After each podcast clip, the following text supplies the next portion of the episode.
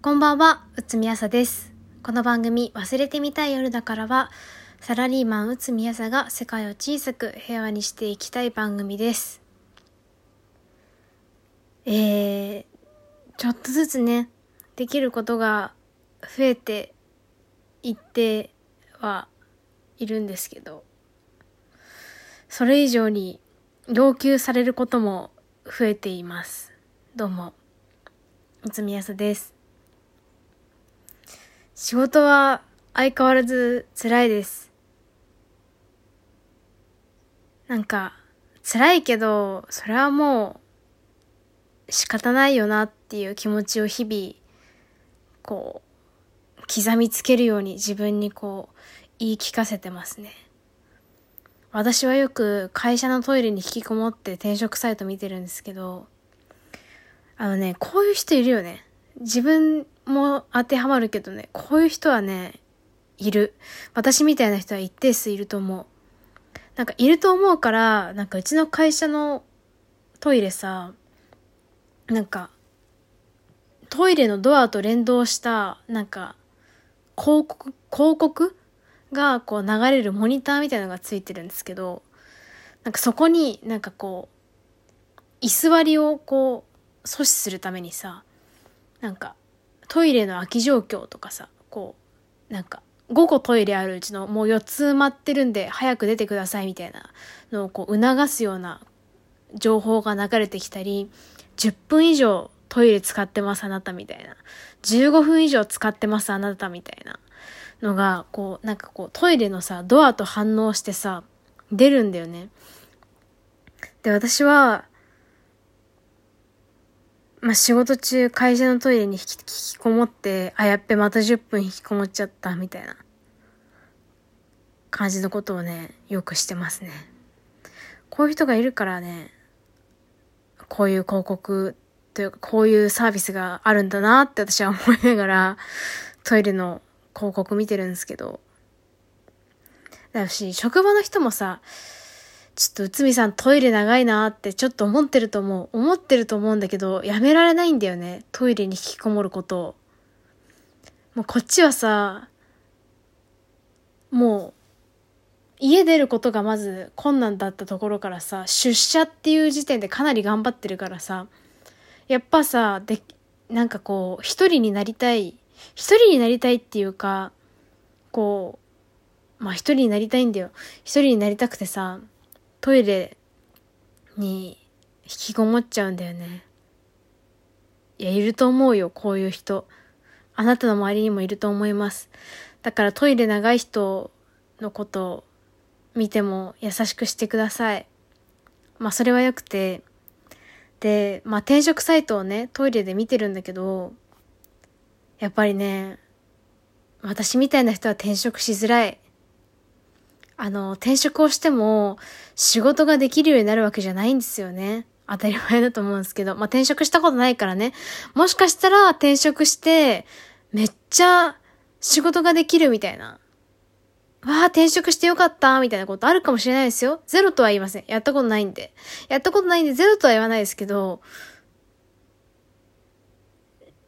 なんというかさ、その思考回路はちょっとさ、飛んでるよね、やっぱり。仕事を変えれば、仕事もできるようになるっていうのは、ちょっと意味がわからないじゃん。成長するしかないんだよね。成長するしかないから、辛いよね。こう、大人になっても成長ってしなくちゃいけないんだって。なんかこう、それなりにさ、こう学生時代とかもさ、いろんなこと頑張ってきてさ、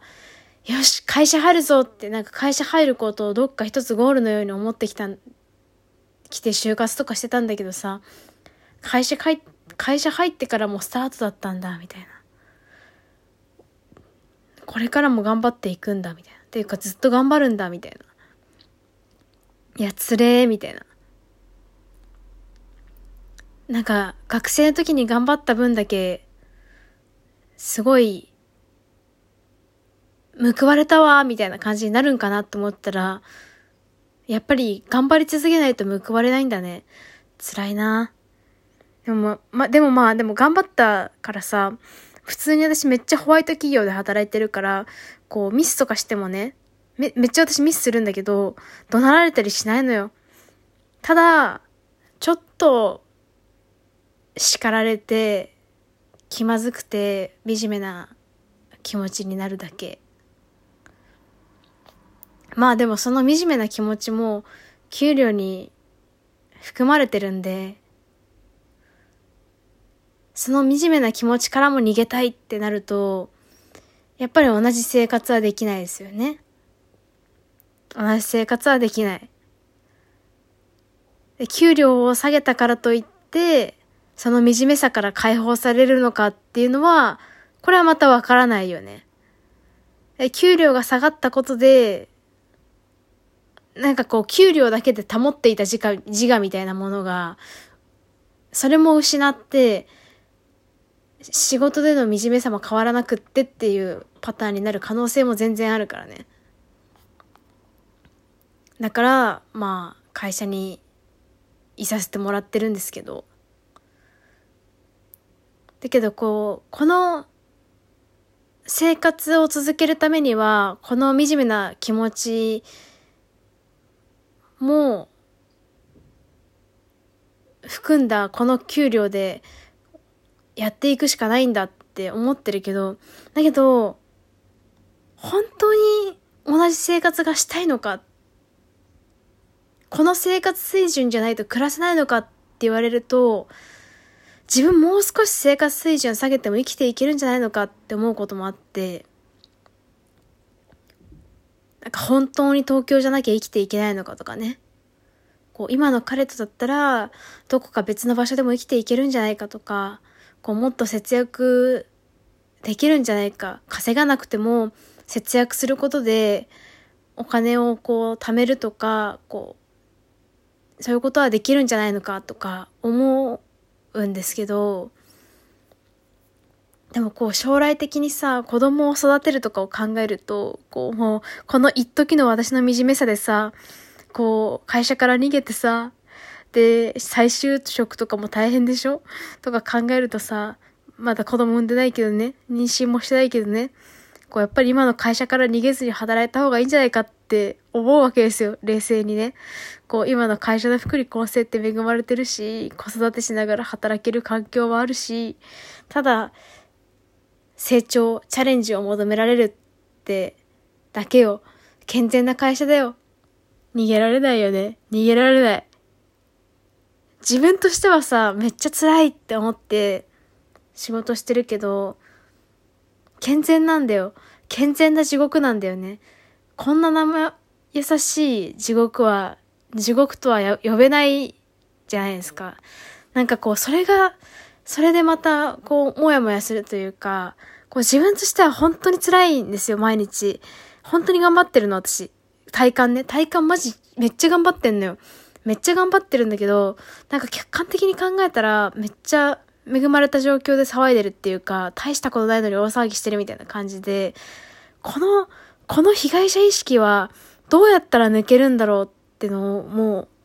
ずっと考えてる。どうしたらもっと大人になれるんだろうっていうことを考えてるんですけど、そんな私も28歳、生きていくので精一杯。最近の内海はさ、最近ね、できるようになったことを言うわ。できるようになったこと、シャワーを浴びられる頻度が上がりました。あの、私今彼と同棲してるんですけど、同棲するにあたって不安だったことの一つとして、私がね、お風呂に入ることが苦手なんですけど、それに彼が耐えられるのか？その衛生面で、衛生面で耐えられるかっていうのがあったんですけど、彼全然普通に接してくれてますね。こう、今、週2くらいで髪まで洗えてる状態。不潔って思うと思うんですけど、一般的な感覚からするとね、え、週2しか髪洗わないの？って言ったら、不潔って思われると思うんですけど、これで精一杯なんだよ、私。で今は、こう、髪洗えなくても、せめてシャワーだけでも浴びようっていう日を増やせるように頑張ってて、今週4ぐらいで、あ、シャワーは浴びれてる。でもこれはね、個人的にはかなり頑張ってるのよ。うつ状態マックスの時とかだと2週間に1回ぐらいしかお風呂入れなかったから、本当に頑張ってるんだよね。本当に頑張ってこれなのよ。あとはね、出社もね、できるようになった。なんか4月に赴任してきてから週1出社ぐらいの頻度で、他リモートワークでなんとか生きてたって感じだったんですけど、最近は週3くらいは出社してますね。で、それでやっぱり体調崩しちゃう時もあるんですけど、まだこう、欠勤にはならないというか、有給の範囲で頑張れてるっていう感じかな。私、リモートワークだと結構サボっちゃうんで、出社して、仕事頑張ってます。なんとか。そう。あのね、こう、できないできないってなってるけど、できることもね、一応増えていってるんですよ。ただその次元が低いっていうだけで。みんなから見れば、そんなこともできないのって思われるかもしれないけど、でも一つ一つ本当に頑張ってるんだよ。頑張ってるんだよ、これでも。っていう感じ。なんか難しいよね。なんか、私みたいな人もいるんだろうけど、私みたいな人ってどうやって生きてるんだろうね。なんか、聞いてみたいです。そして傷を舐め合いたい。という最近の内海朝でした。